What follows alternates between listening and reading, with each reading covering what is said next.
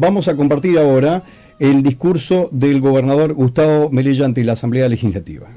Es un mensaje que uno da a todo el pueblo. Entonces, la verdad que el saludo es para todos, para los que estamos acá, los que están en Tolwyn, que están en este momento también en la sesión, en Río Grande, en la Antártida y en nuestras queridas Islas Malvinas también. Así que no pude cumplir con un deseo del legislador Loeffler de, de hacerlo en otro horario, pero lo hacemos ahora. No, primero quiero hacer, porque hoy vivimos un momento y a veces pareciera que nuestros momentos son únicos. ¿vieron? Estamos acá y que todo nació acá o todo lo que se vive no tiene una historia, no tiene un contexto. Entonces lo primero es recordar un poquito cuando nosotros ganamos las elecciones, no estas, las anteriores, cómo nos tocó ese contexto, ¿eh? asumir el gobierno, cómo transcurrimos ese gobierno, el contexto actual en el que estamos ¿eh? y un poco después sí, lo final, la mirada hacia adelante. Entonces, el contexto en el cual asumimos el gobierno sinceramente no fue nada fácil y encima en poco tiempo, todos sabemos, nos tocó vivir la pandemia. Durante el periodo 2015-2019, y hablo también a nivel nacional, no solo digo a nivel de la provincia, a nivel nacional, que influye muchísimo, fue un periodo muy complejo. El crecimiento de la pobreza y la desocupación, el endeudamiento en dólares de la provincia, pero también del Estado Nacional, conflictos sociales, cuatro años de congelamiento salarial, interés en reducir la matriz productiva de la provincia. ¿Se acuerdan que decían que había que transformarla, cambiarla? Nos teníamos que dedicar a los molinos de viento, la madera y la pesca y dejar la industria tecnológica, la textil, la plástica. La caída de la actividad productiva, la pérdida de puestos de trabajo. No había paritarias libres en el Estado provincial. Y otras cuestiones que por ahí, si uno se pone a mencionar, se hace muy largo y aburrido y ya los voy a aburrir con demasiado. Nosotros cuando ganamos las elecciones con Moni, dijimos que queríamos tener un plan de desarrollo. No solamente administrar salarios, queríamos ver una provincia que crezca.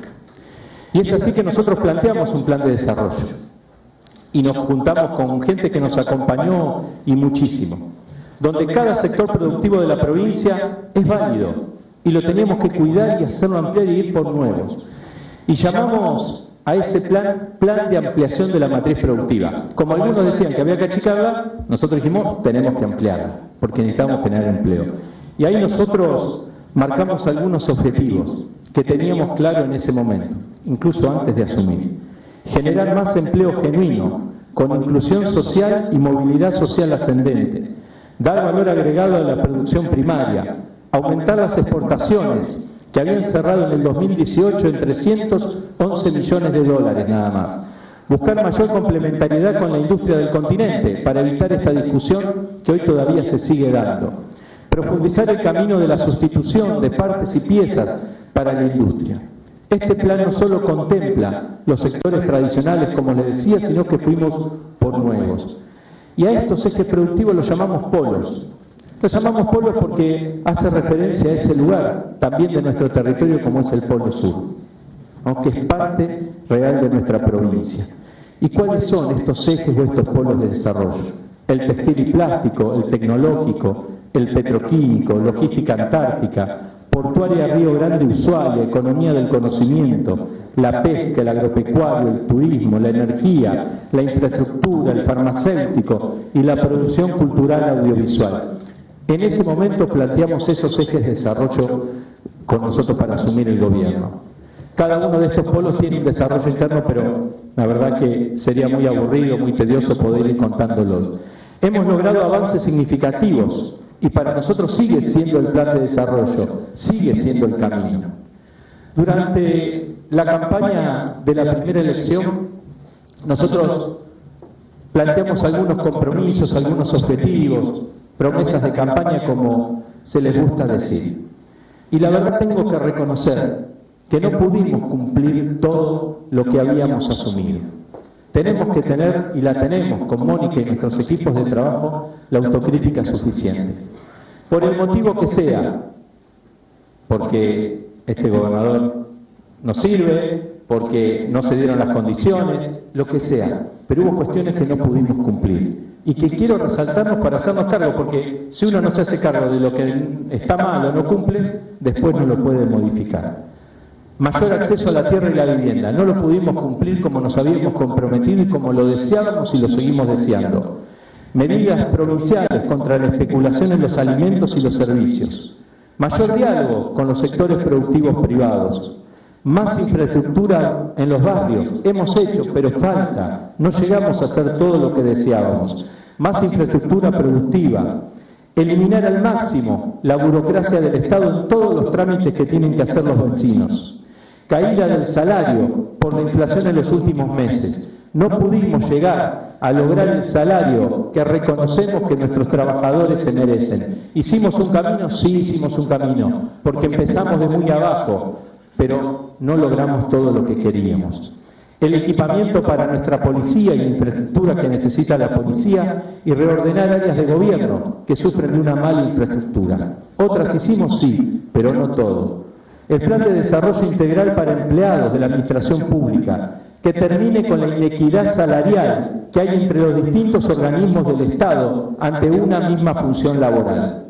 El sistema de turnos en los hospitales, que sigue siendo un padecimiento de mucha gente. No lo hemos logrado.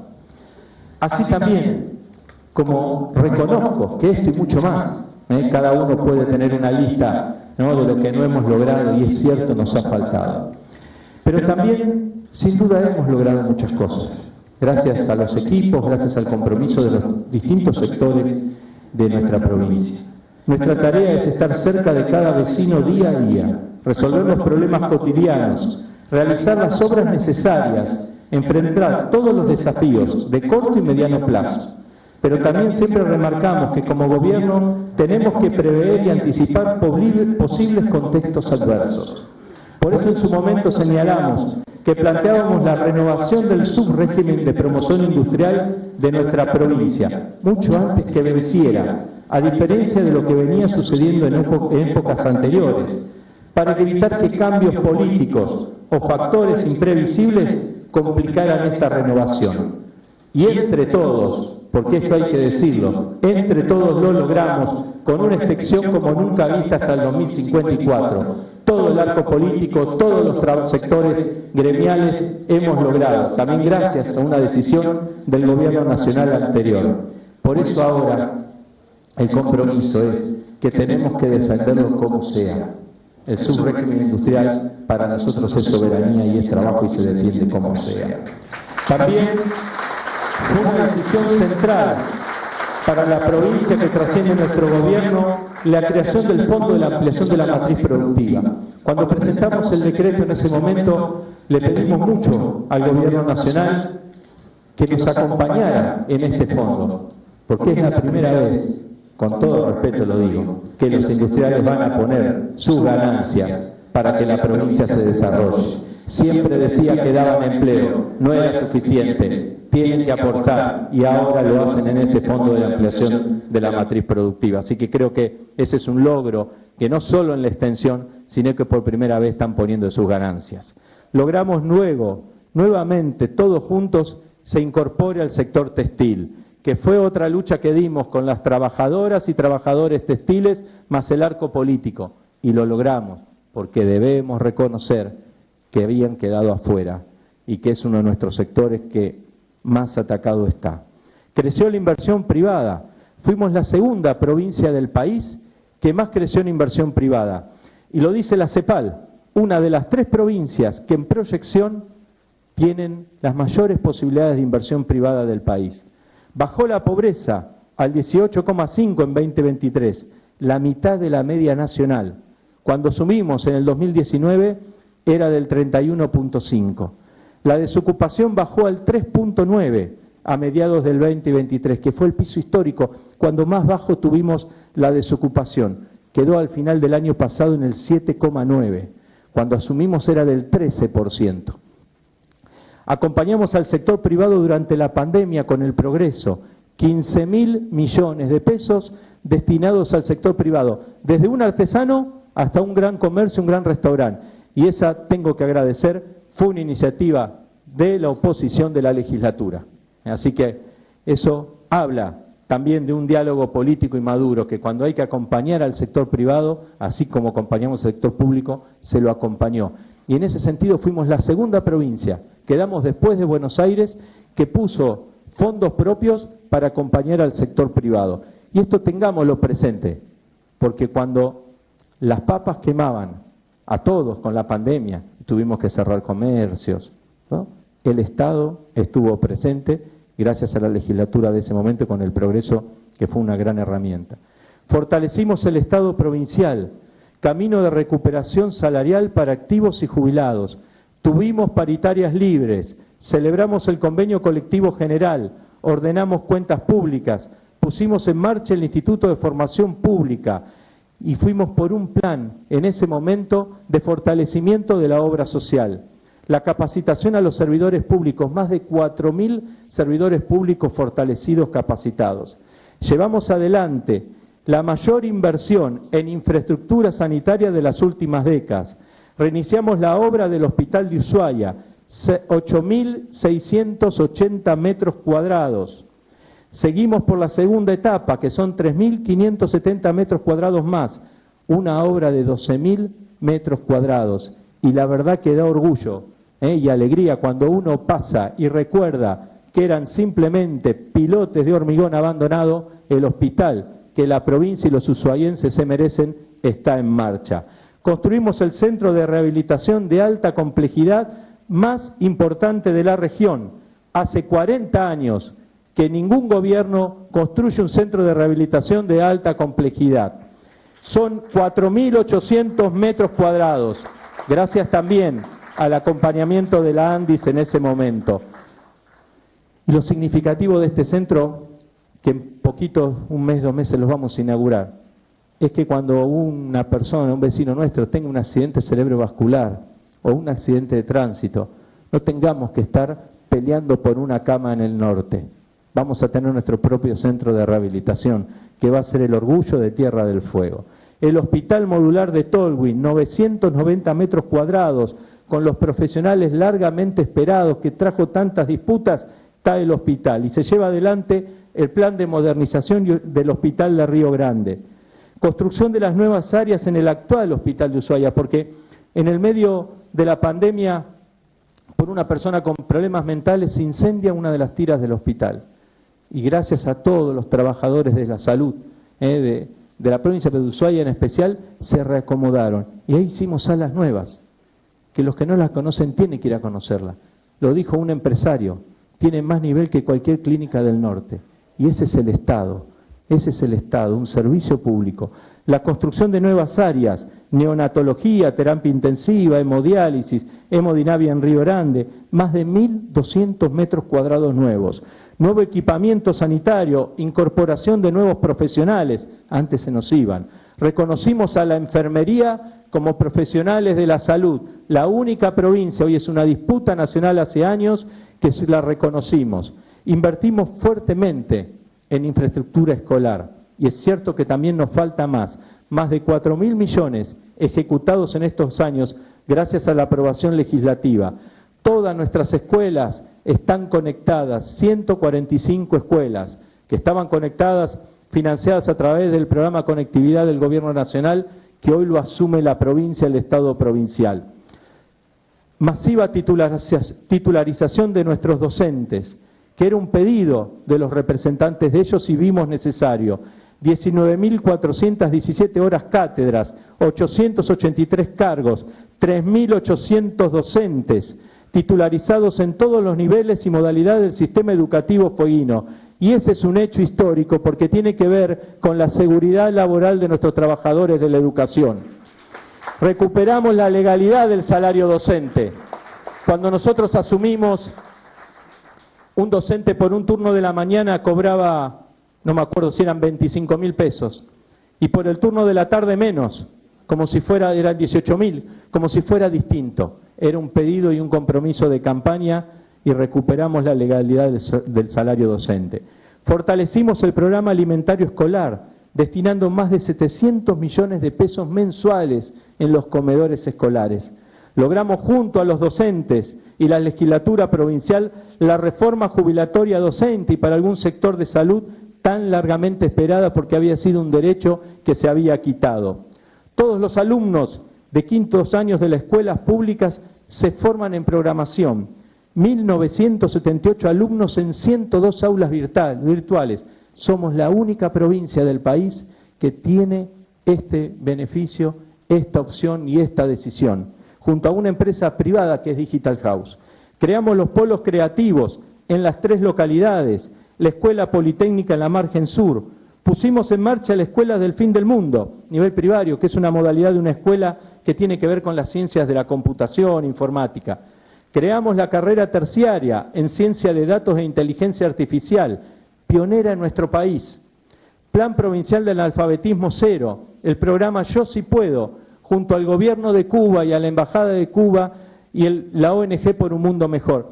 Y yo no quiero dejar pasar este punto, porque a veces discutimos tantísimas cosas. Y en nuestra provincia hay vecinos y vecinas que no saben leer y escribir, que vinieron hace muchos años, y eso es responsabilidad de todos. Ese plan del programa Yo Si Puedo es una gran herramienta que en su momento Fidel Castro preparó con su Ministerio de Educación para Haití. Nosotros en nuestra provincia nos hacemos cargo y vamos a buscar a nuestros vecinos y vecinas que no saben leer y escribir, porque si no, no podemos hablar de derechos y de muchas cosas más. Realizamos una importante inversión en infraestructura deportiva, tres nuevos polideportivos, uno en cada ciudad.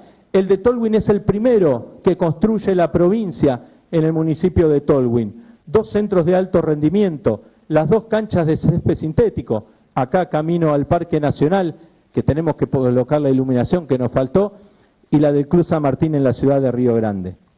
Cuatro nuevos centros de desarrollo infantil en la provincia. El Centro de Desarrollo Infantil Barrio 640 Viviendas. El Centro de Desarrollo Infantil Barrio Escondido. Centro de Desarrollo Infantil Barrio Arraigo Sur. Centro de Desarrollo Infantil Tolwyn porque es prioridad la infancia, los tenemos que cuidar y esos centros están destinados exclusivamente para el cuidado de nuestros chicos y chicas. Se construyó la comisaría de género en Ushuaia y la comisaría de Almanza. Después teníamos obras largamente esperadas. Volvimos a recuperar el fideicomiso austral, que está en el Senado en tratamiento. Pero lo logramos. Fue una gran discusión. Logramos la pavimentación de la Ruta 1, en Tolwyn, tan necesaria para el desarrollo turístico y productivo de Tolwyn, y que se va a culminar esa obra. Logramos la apertura, el convenio para la apertura real de la Ruta 7 en la margen sur de Río Grande. Ampliamos el muelle, 124 metros, obra largamente esperada, prometida, anunciada, hasta se había hecho un anticipo de la obra que nunca se hizo. Lo hicimos y lo terminamos con una inversión de 2.500 millones de pesos, parte del Estado provincial, parte del Ministerio de Transporte anterior. Se comenzó la obra del interconectado del gasoducto Fueguino, conectar el gasoducto San Martín con el gasoducto Fueguino. Sin esa obra, el año que viene no vamos a tener gas, no vamos a tener factibilidad de gas. Obra que venía financiada supuestamente con el fideicomiso austral que habían vaciado. Se sigue avanzando en esa obra. Estamos en la construcción de 500 viviendas que el IPB, y después de muchos años el IPB empezó a construir también con fondos propios. Más redes de agua y cloaca en los barrios populares, más de 2.000 conexiones de agua y cloaca en Tolwyn y Ushuaia a través de la DIPOS. Cuando uno habla de conexión de agua y cloaca, habla de inclusión social y habla de salud. ¿eh? Habla de salud. Esas familias no reciben más con los camiones y el tacho el agua, tienen sus redes.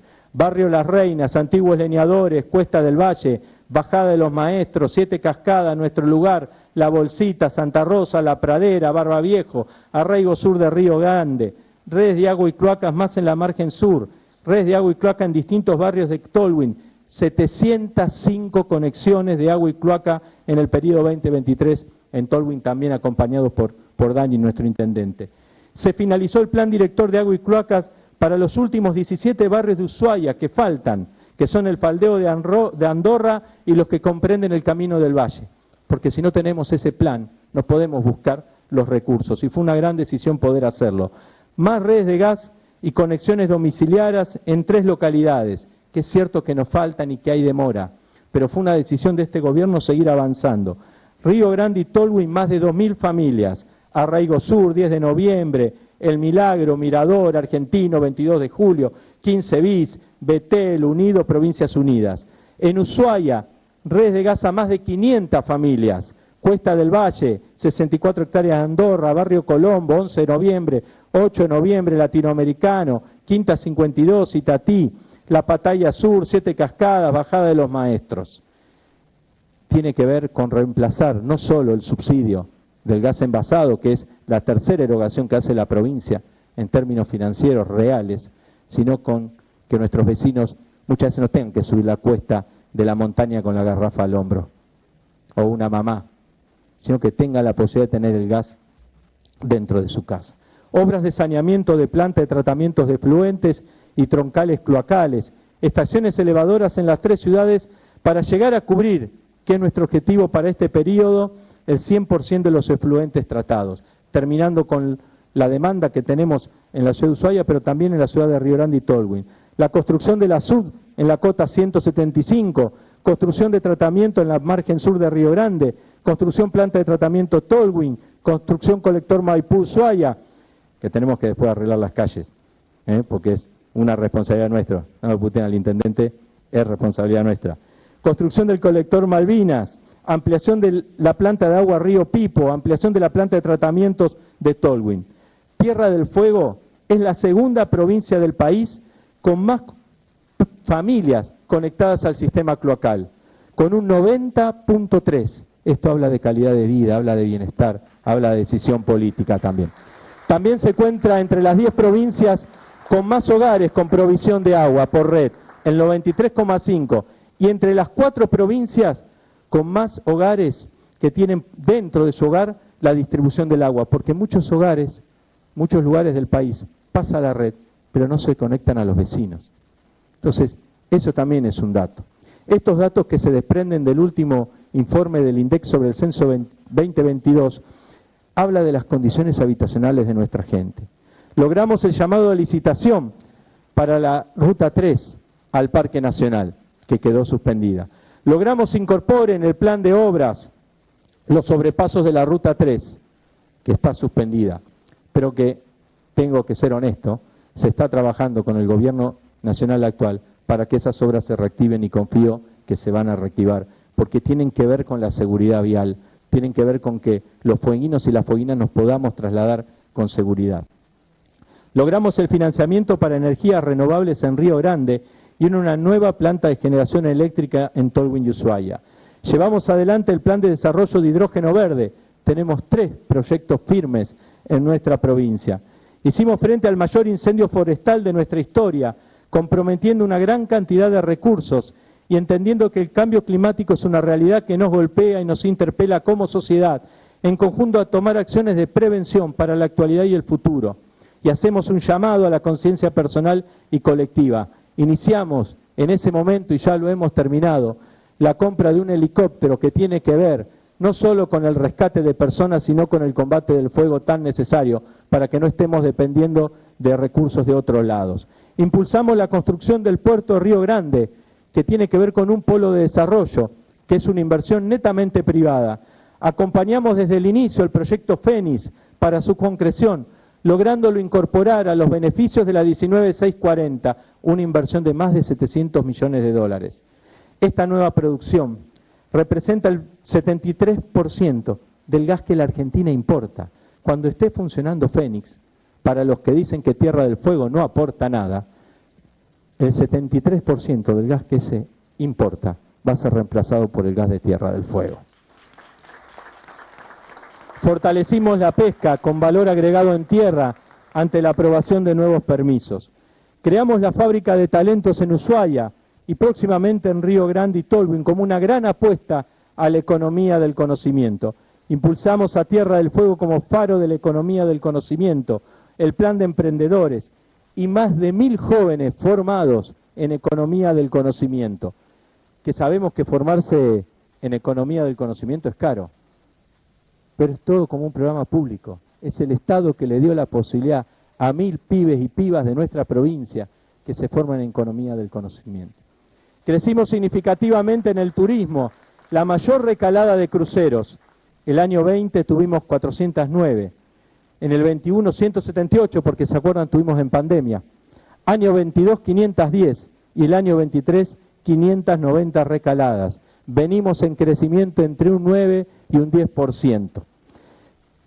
Crecimiento de la ocupación hotelera en 2023, las plazas ocupadas en la provincia superaron el promedio de las 120.000, logrando aún niveles mejores previos a la pandemia.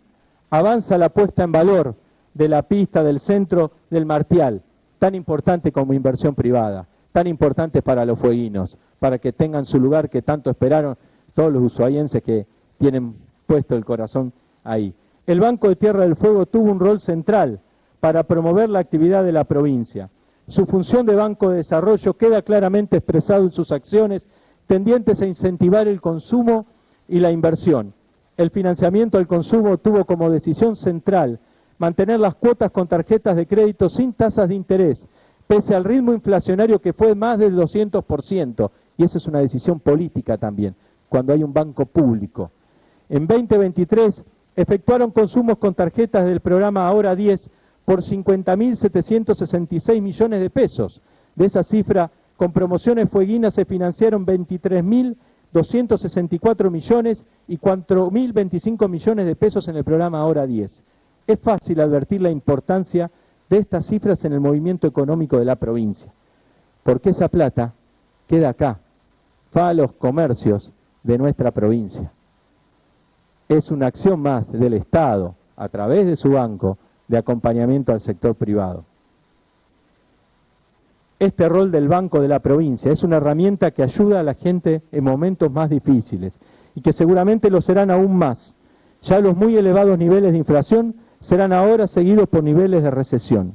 A diciembre del 2023 existen 658 comercios adheridos a las políticas de promoción del banco abarcando distintos rubros. También existió una política de préstamo al consumo tasa fija muy por debajo de los niveles inflacionarios. También desde el banco se estimuló la inversión privada. El Banco Tierra del Fuego otorgó créditos al sector de comercio, turismo, construcción y, producción a emprendedores de la provincia en el 2023 por más de 4.400 millones de pesos, teniendo las tasas más bajas del mercado. El acuerdo del banco con el Fondo de la Ampliación de la Matriz Productiva permitió y permite que se apoye a la actividad privada con una línea de créditos con el 42% anual, que uno dice es mucho. Esa tasa de interés en el mercado no existe y nuestro banco lo pone al servicio del sector privado. Los acuerdos que se vinieron realizando durante el 2023 con el Ministerio de Desarrollo Productivo de la Nación y con el Fondo de la Ampliación de la Matriz Productiva nos permite tener esas tasas. Como marco de referencia, estas decisiones se dieron, como dije, con niveles inflacionarios que superaron el 200% en nuestro país. Así se evidencia una vez más el apoyo del banco y del gobierno al sector privado. Estas líneas fueron frutos de acuerdos de gestiones propias del banco. Se fortaleció el FOGADEF, que es ese fondo de garantías para acompañar al sector privado. Se realizó el relanzamiento del fondo, nuevos productos, incorporación del mercado de capitales, garantías técnicas, otros tipos de garantías. El monto de garantías pasaron de 260 millones a 427 millones. Y yo recalco esto y estos números porque, insisto, que es la decisión de acompañar al sector privado, porque a veces escuchamos que el Estado no tiene que estar, que el Estado no acompaña. Es el Estado, es el beneficio de todos, ¿eh? que de alguna manera vuelve, porque cuando el banco hace este ejercicio, vuelve al sector privado, vuelve a los comerciantes, vuelve a nuestros vecinos. Defendimos y defendemos permanentemente nuestra soberanía, nuestro derecho irrenunciable sobre nuestras islas. Y saludamos de manera especial a nuestros queridos veteranos que también están presentes hoy acá.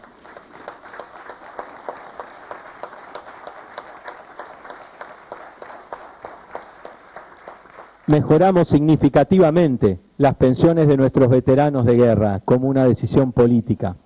Fortalecemos diariamente nuestra provincia grande, nuestra provincia bicontinental. Y yo creo que esta idea pido que la tengamos muy presente. Somos la provincia más grande en extensión. Me peleo con Axel Kisilov, que él dice que es él. es la nuestra. Y es la única provincia bicontinental.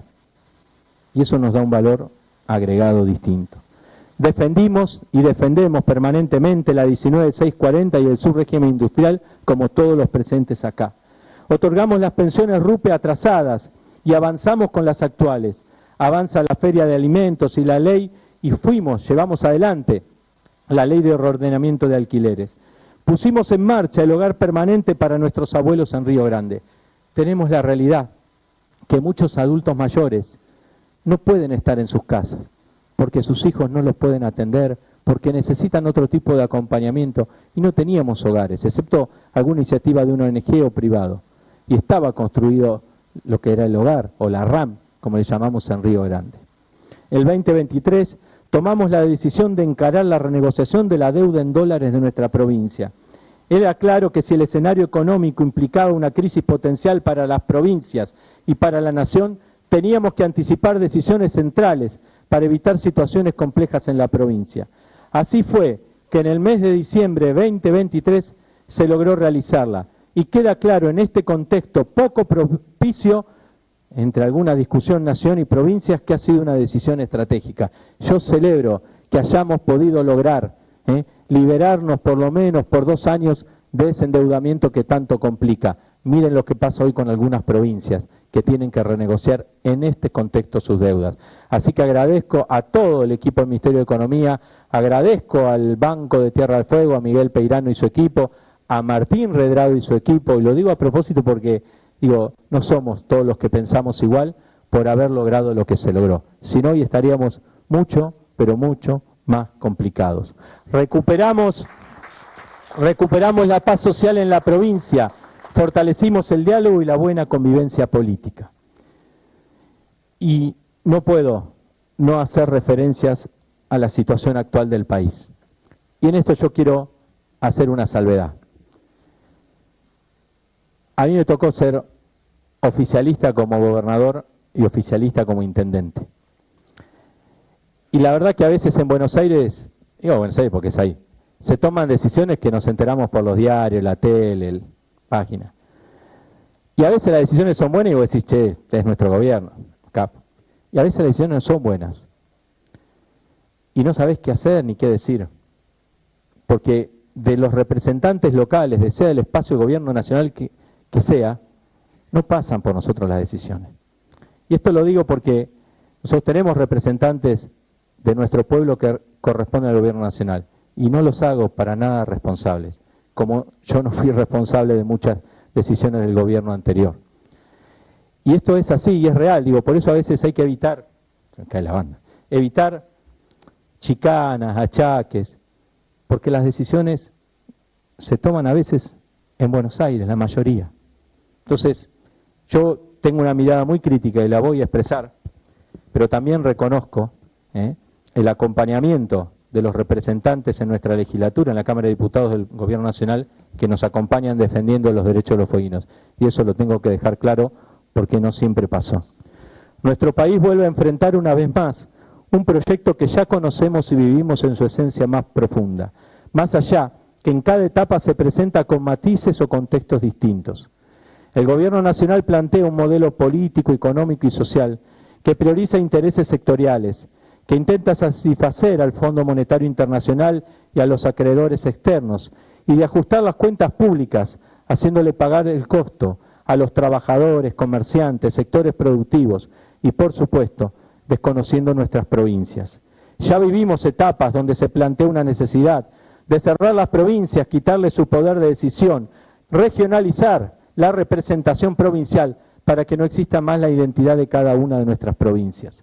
No nos olvidamos que de la mano de esa lógica se enfrentarían activos del país al exterior. No se defendía a la Argentina en las negociaciones internacionales, se desfinanciaba la educación, la salud, todas las actividades esenciales y gran parte de las decisiones sobre nuestro destino, destino se tomaban en el exterior. Hoy vuelve a aparecer una lógica similar equivocada. Se plantea un fuerte ajuste pero veamos con claridad que también hay una gran transferencia de ingresos de los trabajadores, jubilados, primos, perdón, pymes, empresarios del interior del país hacia grupos concentrados. Quieren convencernos, y seguramente algunos lo hacen de buena fe, que haciendo caer los salarios, las jubilaciones, derechos sociales básicos, dejando de hacer obra pública, llevando a la recesión a las provincias, se van a, lograr los equilibrios macroeconómicos necesarios. De hecho, la visión de este gobierno es mejorar la posición en materia de reservas del Banco Central, generando una recesión de tal magnitud que caigan las importaciones de manera muy significativa y así necesitar menos dólares. Creen que el camino es la pérdida del salario, la mayor caída que se haya registrado de las jubilaciones, cierre de empresas, despidos, crisis en muchas provincias, problemas en actividades determinantes para nuestro país como la salud, la educación, la seguridad, entre muchas otras. ¿Esto va a generar la recuperación económica? ¿O habrá más caída de la actividad, problemas políticos y sociales? Y en el mejor de los casos volveremos a una inflación muy alta, pero menor a la actual, consecuencias que se ven de poco, que no hay demanda. Y me pregunto, la desesperación de nuestra gente por sobrevivir, ¿contendrá los precios? Estamos frente a un plan inconsistente e iniquitativo. Como persona que nos toca asumir decisiones de gobierno, creo sinceramente que la situación económica en la que estábamos al final del gobierno anterior necesitaba correcciones, porque tampoco podemos decir que venía bien la situación económica y social y nos tenemos que hacer cargo. También soy un convencido que la manera genuina de lograr mejoras en los ingresos fiscales es tomando medidas que promuevan la actividad económica y así se favorezca la mayor recaudación. Pero también el contexto obligaba a mejorar inicialmente, sin duda, las cuentas fiscales, porque los desequilibrios que venía el gobierno anterior eran muy importantes. Esta necesidad de adoptar medidas fiscales que mejoraran el frente fiscal debía partir de dos presupuestos que señalamos anteriormente, consistencia y equidad. Necesitamos empezar a recorrer el sendero del equilibrio fiscal, con medidas iniciales y luego metas para llegar al equilibrio cerca de él. No era necesaria semejante rusticidad, porque la manera en que se hace, los tiempos, las actividades y sectores sobre los que se ajustan nos llevan a una recesión. Y por ende, habrá también pérdida de ingresos en todas las actividades equidad y consistencia van de la mano, ya que si se hubiese planteado un esquema más gradual en lo fiscal y con aportes de sectores con capacidad contributiva, no se hubiera afectado los niveles de actividad, se habrían evitado despidos y la economía hubiera tendido mucho mejor desempeño favoreciendo la recaudación. Y además el clima político y social sería mucho más armónico. El gobierno, se hubiese, gobierno nacional se hubiese consolidado en su camino y la certidumbre del escenario favorecería seguramente las inversiones y tener más poder para negociar con el Fondo Monetario Internacional y con los grupos empresarios concentrados. Se optó por un camino contradictorio, de confrontación con las provincias, de ajuste con el que menos tiene. Este planteo lo realizamos para dejar claro que si se buscara un rumbo más parecido al que señalamos, muchos tendríamos mayor margen para lograr acuerdos, la gente se sentiría más tranquila y las inversiones reales se potenciarían en un escenario más sustentable. Este será nuestro planteo durante estos cuatro años, que seremos oposición en lo nacional cuando las cosas no se hagan mal, pero también vamos a acompañar y resaltar lo que se haga bien en favor del bien común y de nuestra gente. No somos una oposición que queremos que le vaya mal, porque lo digo sinceramente, y lo vemos hoy, si le va mal al gobierno nacional, le va mal a las provincias. Y todos los que estamos acá sentaditos, queremos que nos vaya bien en términos sociales y políticos. Queremos que le vaya bien a nuestra gente. Entonces le tiene que ir bien. En síntesis, este camino tomado por el gobierno nacional produce ciertas cuestiones. Fuerte proceso inflacionario. Insisto, reconozco que venía ese fuerte proceso inflacionario creciendo con el gobierno nacional anterior y que ya nos complicaba en muchas cosas. Pero también hay que reconocer que entre diciembre y enero se disparó un mes al 25% y otro mes al 20%. Y se celebra que baja, pero es altísimo. Fuerte caída en la recaudación de la coparticipación nacional, superior al 20% en términos reales. Un gobierno nacional que aumenta impuestos que no se coparticipan, como el impuesto país y los derechos de exportación, y que recorta transferencia a las provincias un dato más sobre la caída de la recaudación concreto. Del 19 de enero al 19 de febrero, cayó la recaudación un 33%. 33%.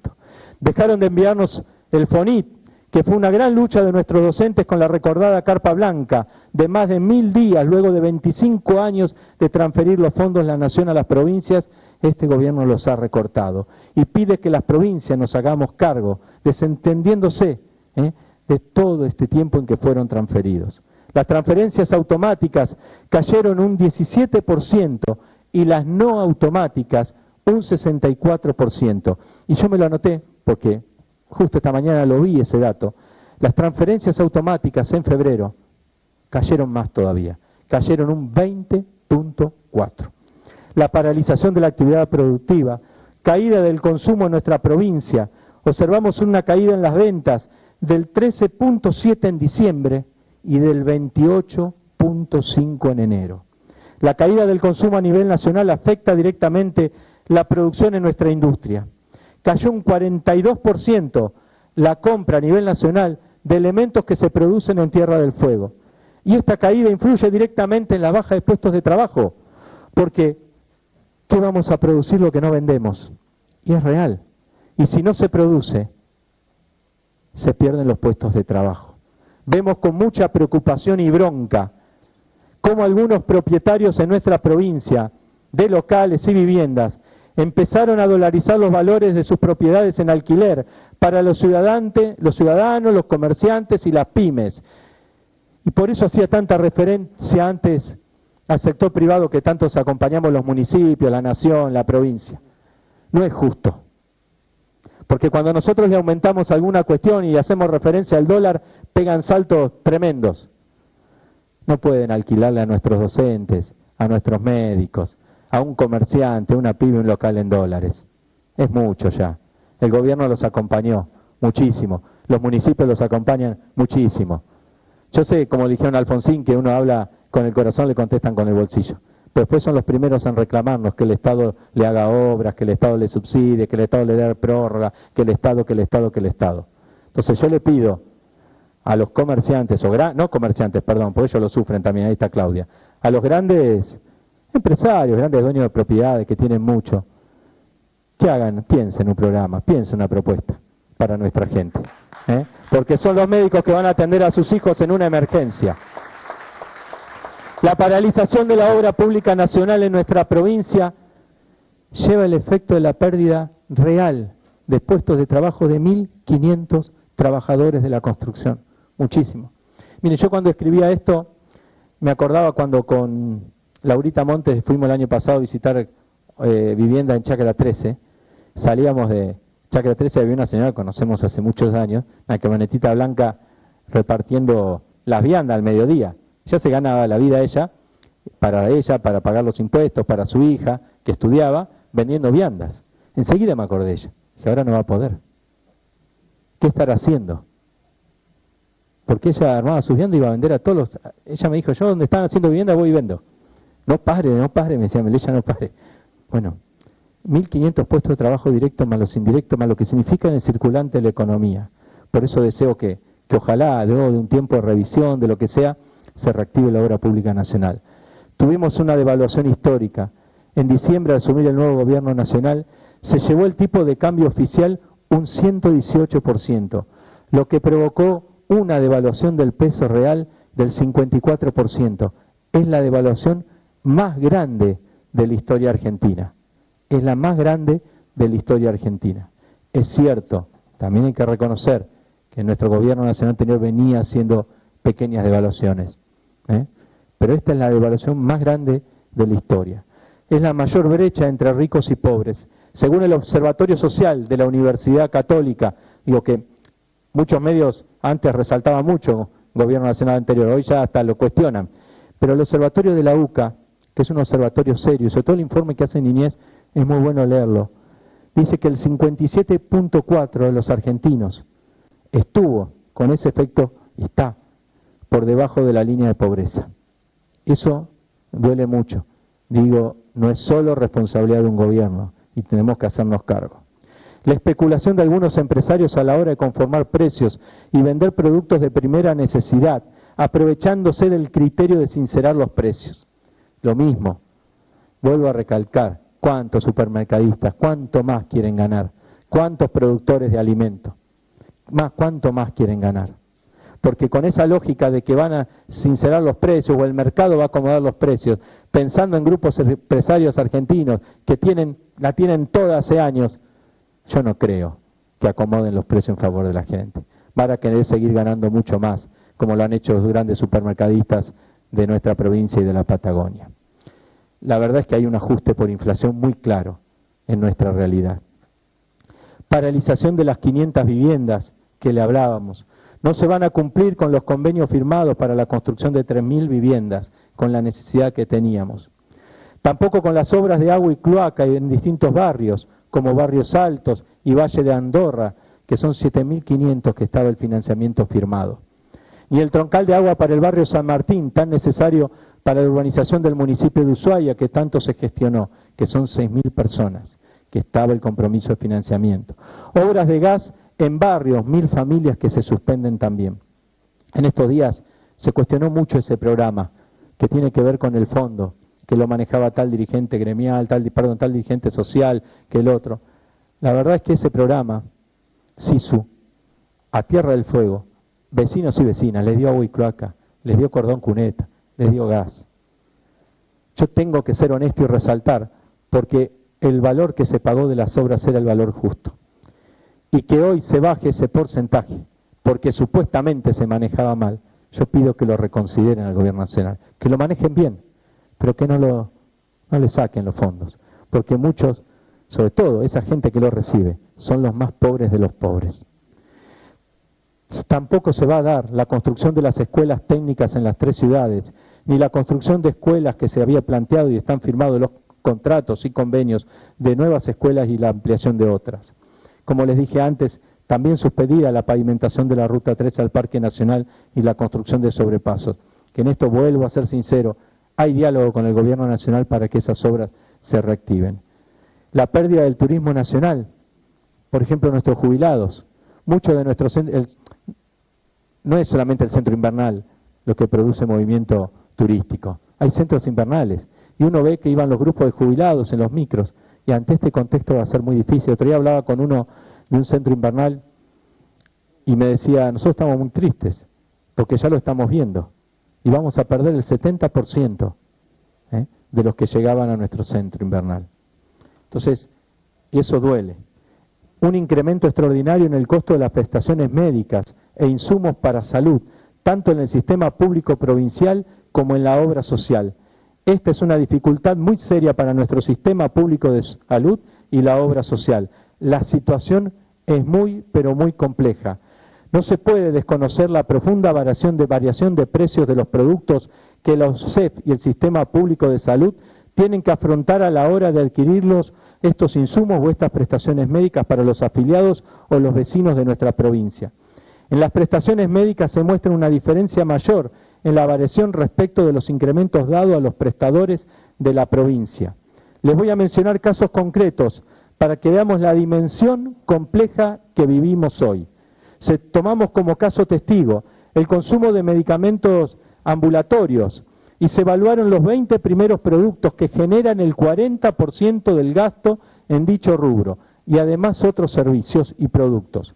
La evaluación se centró en, comparar los precios entre enero del 2023 y los mismos precios del 2024. En estos medicamentos de alta rotación, en enero del 2023 a enero del 2024, el aumento llegó a un 369%. 369%.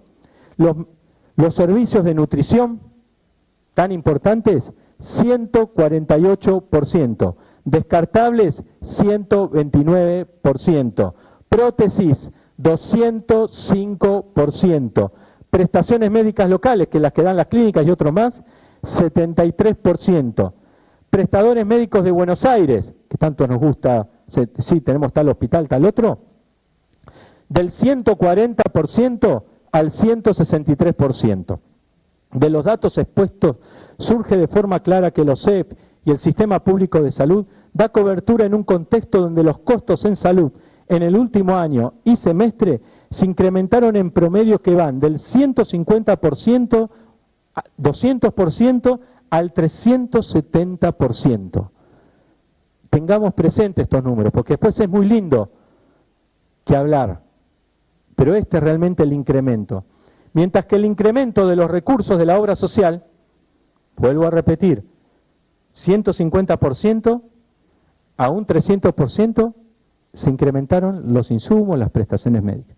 ¿Cuánto se incrementó los recursos de la obra social? Un 68%. Algunos pueden decir, bueno, pero un ajuste, todo lo que ustedes quieran.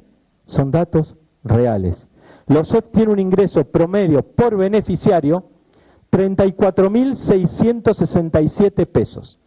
Cabe destacar que la obra social brinda la misma cobertura, incluso en algunos casos mayor, que otros financiadores, que otras prepagas.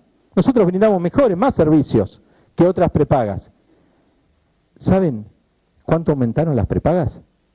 237%. Algunos dicen sí porque lo sufren. 237%. Entonces, son datos de la realidad. En la obra social tenemos 58.209 beneficiarios. Aportamos 31.100. Dato a tener en cuenta también. Los ingresos de febrero fueron de 2.271 millones de pesos. 2.271 millones de pesos. La erogación de febrero, los gastos, febrero, 3.526 millones de pesos. Lo mismo pasa, si quieren, por la obra social, porque no, porque no sé qué, todo lo que quieran, lo mismo pasa en el sistema público de salud. Lo mismo pasa en todas las provincias. También hay que reconocer situaciones de especulaciones que se dan. Miren, cosas que nos pasan. Perdón si hay médicos presentes. Nosotros eh, insistimos mucho en que se cumpla la ley de genéricos y nos cuesta un montón. Meten de excusa que la ANMA todavía no tiene, no sé qué. No, ¿saben qué pasa? Que hay médicos que recetan siempre los mismos medicamentos, los más caros. Claro, después van a los congresos de esos laboratorios. Porque si recetan mucho de eso, te invitan. Nos pasa con las prótesis. No, tenemos que poner la prótesis importada, porque es mejor la importada, porque la nacional es toda una porquería, siempre la nacional. Hay prótesis nacionales certificadas de muy alta calidad. Claro, después los vemos en los congresos en el exterior de esas marcas. Entonces, también hay hacia adentro cosas que corregir. Otras consecuencias, menos recursos financieros para afrontar las distintas necesidades de la provincia, que en este contexto económico de aumentos permanentes, van a los aumentos de la prepaga van a repercutir en el sistema público, en salud y en educación, porque muchos vecinos y vecinas que tienen una prepaga no la van a poder pagar. ¿Y a dónde van a ir? Al hospital. Y van a tener que sacar sus hijos de la escuela de gestión privada van a ir a la escuela pública.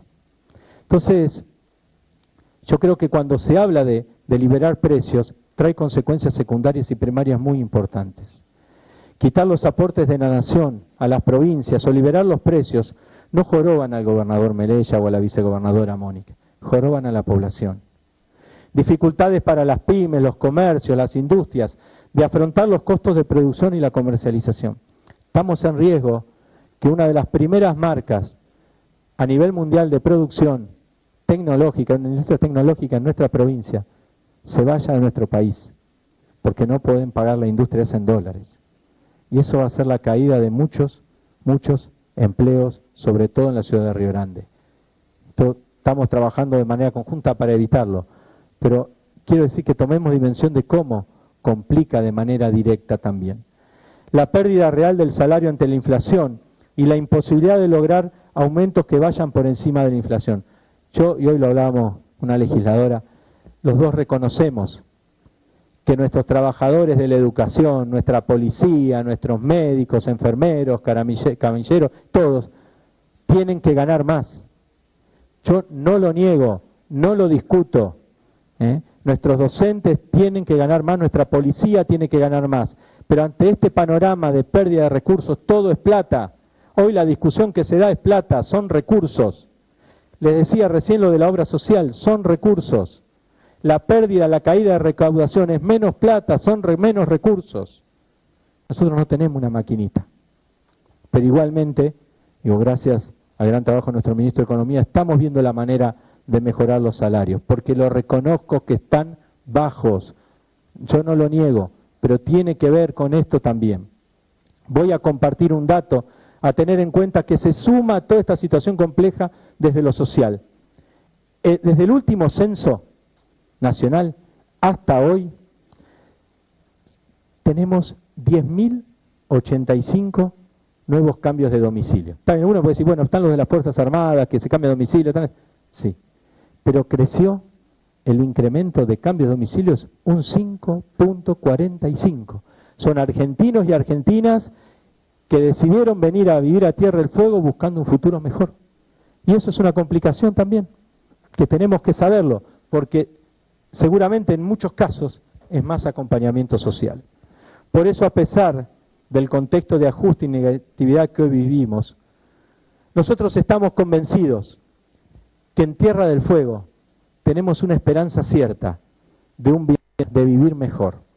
Y digo esperanza cierta porque no es vender espejitos de colores. Somos la provincia más grande, que tenemos gente emprendedora, que no se quede y la pelea. No es tiempo para tibios o simples especuladores de la política de tribuna. Es tiempo de crecer, de resistir y de generar. En fin, es tiempo de empujar para adelante la transformación que empezó nuestro pueblo hace muchísimos años y no vamos a abandonar este objetivo hasta haberlo logrado, hasta ver plena nuestra querida provincia. Tenemos muy presente el espíritu de nuestro pueblo originario y de nuestros pioneros. Por eso nos proponemos, y lo vamos a hacer, como todo lo que hemos hecho, a pesar de todo, les quiero compartir cuál es nuestro camino hacia adelante.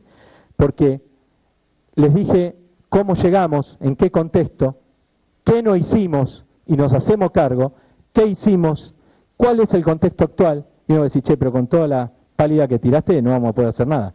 No, yo estoy convencido que todos los que estamos acá, seamos del espacio político, todos los dirigentes de trabajadores, sector público, sector privado, todos los empresarios, las cámaras, todos queremos lo mejor para la provincia. Y somos realmente la provincia grande. Tierra del Fuego lo tiene adentro, ya en su nombre. Ese fuego que aviva, que enciende, que, que da calor, que da, tira hacia adelante. Entonces, yo tengo esperanza cierta. ¿Que vamos a tener problemas? Sí, lo vamos a tener. Pero yo estoy convencido que lo vamos a hacer. Vuelvo a renovar nuestro compromiso en un mayor acceso a la tierra y la vivienda. Hemos pedido el financiamiento al Fondo de la Ampliación Productiva de mil lotes con servicios en la ciudad de Río Grande, mil lotes con servicios en Ushuaia y 200 lotes en Tolwyn. Estamos avanzando con empresas locales que fabrican viviendas en un programa que facilite el acceso a los vecinos que poseen sus terrenos con servicios. A veces tenemos vecinos nuestros que si tuvieran la posibilidad de una vivienda como empezó muchos, con una casilla, una vivienda de madera para usar el recurso natural nuestra o industrializada, a un costo razonable, podrían acceder teniendo el lote. Y dejan de alquilar. Y cambian ese alquiler, muchas veces tremendo, abusivo, por su propia vivienda. Trabajamos con el IPB en el programa de alquiler popular. Es una operatoria donde el IPB alquilará un valor justo y razonable de viviendas que ya tiene o próximas a construir. Ese valor del alquiler no podrá superar el 25 o el 30% del ingreso. Y esta modalidad existe en el IPB, pero estaba archivada. ¿Qué significa? Nosotros entregamos la vivienda y el Estado acompaña, subsidio. Y después la verdad es que hay muchos vecinos que cumplen, la venden a un precio mayor y hacen un negocio inmobiliario. Entonces, nosotros creemos, que como en otras regiones del mundo, que el IPB las den alquiler. Y que ese alquiler no supere ese 20, 25% si tiene cierta cantidad de hijos, o un 30% ¿eh? del sueldo o el ingreso familiar. Y sigue siendo capital del Estado, sigue siendo, se está capitalizando de todas maneras el Instituto Provincial de la Vivienda. Y va a ayudar seguramente a descomprimir ¿eh? y a descomprimir el abuso que hay en el tema alquileres. Seguimos el desarrollo de la producción de hidrógeno verde. Ya contamos con el plan de manejo ambiental. Somos la única provincia que tiene el plan de manejo ambiental que puede decir acá sí, acá no, esto es reserva, acá vienen las aves. Somos la única provincia, porque eso es un problema, es muy lindo el hidrógeno verde, y todos los que están, la ola verde nos sumamos, y después tenemos el problema del impacto ambiental. Somos la única provincia que lo tiene, ahora también la Patagonia en general, y eso es para nosotros muy importante. El próximo paso que vamos a dar es la puesta en marcha del Instituto Provincial de Hidrógeno Verde, porque es lo que se viene. y necesitamos estar nosotros un paso adelante que el resto. Seguimos de cerca la exploración de nuevos yacimientos de gas y petróleo. Trabajamos para la recuperación de áreas sin actividad o descuidadas por algunas de las operadoras. Que nuestro deseo, y estamos camino a eso, en charla con algunos de operadoras que están, que sean traspasadas nuevamente a la provincia y la provincia traspasárselas automáticamente a la empresa provincial de hidrocarburos. Hay operadoras en nuestra provincia que no tienen deseos de seguir, no por el gobernador, no, porque tienen ni en Santa Cruz, ni en Chubut, ni en Renero, tienen objetivos mucho más grandes como puede ser vaca muerta. Para nosotros va a ser una gran oportunidad para el crecimiento de hidrocarburos en la provincia. Vamos por el camino de dar valor agregado a nuestros recursos naturales. El desarrollo de Fénix por parte del consorcio Pan American Total Wintershall que es una inversión real de más de 700 millones de dólares con una obra de ingeniería que hoy fascina al mundo, es una gran oportunidad. Esta nueva, producción aportará entre un 8 y un 10% del total del gas que produce el país.